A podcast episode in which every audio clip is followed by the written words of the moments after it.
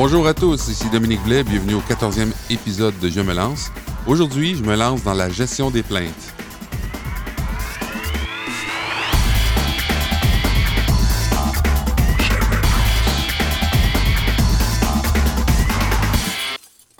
On dit que le client a toujours raison. C'est vrai, mais en même temps, ce n'est pas toujours vrai. Donc le client a toujours raison dans la mesure où euh, c'est lui qui va, par exemple, nous guider vers ce qu'on devrait lui vendre. On devrait créer des produits pour le client. Si le client nous dit euh, que tel produit ne convient pas pour telle ou telle raison, on doit être à l'écoute. Par contre, le client a toujours raison. Ça ne s'applique pas toujours dans le cadre du service à la clientèle.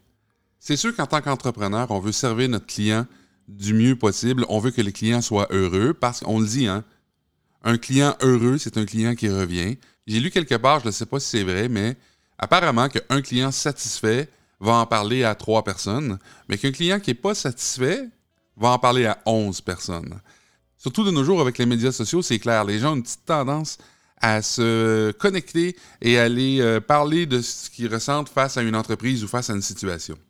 Donc, ce que vous voulez faire à tout prix, c'est conserver les bonnes relations avec vos clients actuels, parce qu'on dit que c'est beaucoup plus dispendieux de recruter un nouveau client que de bien servir celui qu'on a déjà. Ce que je vous propose aujourd'hui, c'est d'établir un processus de gestion des plaintes. Mon petit processus est relativement simple et se fait en cinq étapes. La première étape, c'est d'être à l'écoute de vos clients. Quand on parle d'être à l'écoute de vos clients, ça ne veut pas dire juste de les écouter, mais ça veut dire de les écouter de façon active il faut être capable d'écouter les clients avant qu'il y ait un problème qui arrive. Donc, quand votre client vous fait part d'une petite insatisfaction ou si vous entendez des rumeurs, des commentaires, des trucs comme ça, soyez proactif. C'est important. Veillez à essayer de changer les choses avant que ça se transforme vraiment en une plainte.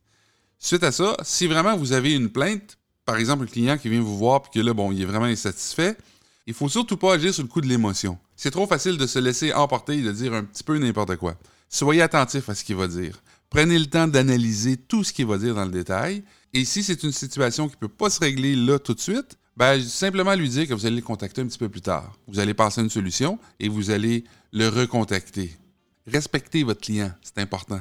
Prenez le temps de le remercier. Le client a pris la peine de vous faire part d'une situation. C'est pas si simple que ça pour certaines personnes de venir s'exprimer et de prendre la peine, de prendre leur temps pour venir vous dire des choses.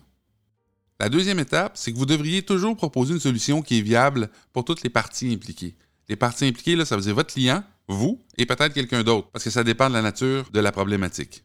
C'est important que vous soyez toujours confortable avec l'offre que vous allez lui faire. Ce que vous voulez éviter, c'est de faire une promesse que vous n'allez pas tenir. Parce qu'une promesse que vous ne pouvez pas tenir va créer encore plus d'insatisfaction. Il y a quand même de fortes chances que la solution ne soit pas parfaite, ni pour vous, ni pour votre client. Mais par contre, elle peut être raisonnable. Elle peut être viable. Si c'est le cas, il y a de fortes chances que votre client accepte votre solution. La troisième étape consiste à faire un suivi auprès de votre client. Donc là, vous venez de lui proposer quelque chose. Peut-être que le client va dire Bon, ben, je, vais lui, y penser un petit peu. Si c'est le cas, ici, il désire euh, réfléchir un peu, ben, dites-lui que vous allez communiquer avec lui à tel ou tel moment. Prenez soin de lui demander c'est quand le meilleur moment pour le contacter, pour ne pas le déranger. Mais par exemple, faites un suivi. Si jamais le client accepte la proposition tout de suite sur place, effectuez quand même un suivi un petit peu plus tard. Donnez-vous quelques jours, quelques semaines, et là, rappelez votre client, juste pour vous assurer que ce que vous avez proposé lui convient pleinement et que le client est toujours satisfait. Le quatrième point, consiste à tout noter. C'est important de noter depuis le jour 1, donc au moment où la plainte a été formulée, parce que ça va vous garder une historique. Je donne un exemple. Le client revient après un certain temps, il est toujours pas content, il se plaint à nouveau, c'est pas vous qui traitez sa demande parce que vous n'êtes pas là. Ben, la personne qui va le servir pourra au moins constater ce qui s'est passé pour pas arriver avec la même solution ou pour pas arriver avec une autre solution qui pourrait, par exemple, fâcher votre client. Bref, avoir une historique, c'est super important.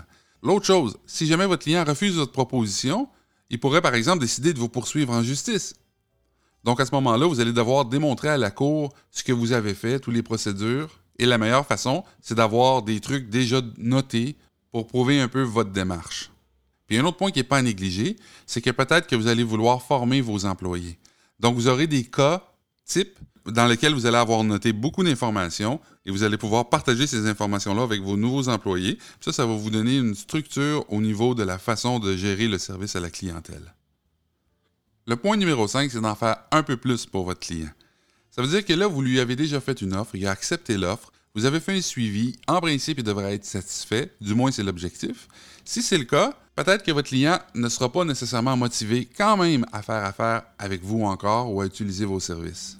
Donc, une des bonnes façons de vous positionner positivement face à ses yeux, c'est d'en faire encore un petit peu plus. Pensez à ce qui va lui faire plaisir. Pensez à la petite attention supplémentaire qui va se souvenir de vous. Dépendamment des situations, ça peut varier beaucoup. Mais vous pourriez, par exemple, au lieu que les clients viennent chercher sa commande à votre bureau, peut-être que vous pourriez lui livrer, envoyer quelqu'un ou même lui livrer personnellement. Vous devez penser à une situation qui ferait que votre client va dire finalement, j'ai vraiment un bon service avec cette entreprise-là. On a eu un petit problème, mais, mais ça s'est réglé et j'ai vraiment un bon service. Le fait d'établir un processus de gestion des plaintes à l'intérieur de votre entreprise, ça va vous permettre aussi de standardiser la façon dont vous faites les choses. Et ça, c'est important plus spécifiquement au moment où vous allez déléguer les tâches liées au service à la clientèle. Comme ça, vous allez être certain que tous vos clients vont être servis de la même façon. Merci d'avoir été à l'écoute de ce podcast. Je vous invite à visiter notre plateforme au www.jemelance.ca. Sur ce, à la prochaine.